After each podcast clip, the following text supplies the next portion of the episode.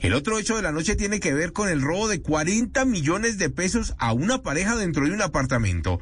Los delincuentes rentaron el inmueble muy cerca a Plaza de las Américas en la localidad de Kennedy. Allí fingieron vivir en el sitio, llevaron a sus víctimas manifestando que les iban a vender un carro por 40 millones de pesos. Lo cierto fue que cuando llegaron al sitio salieron más personas, amordazaron al hombre, a la mujer, les quitaron los 40 millones de pesos, los dejaron encerrados en ese apartamento, salieron del lugar y cuando verificaron la sorpresa, los delincuentes ya no estaban, rentaron ese apartamento solamente para robarlos a ellos y al final una investigación de la policía verificando en las cámaras de seguridad donde hablan de más de seis personas implicadas.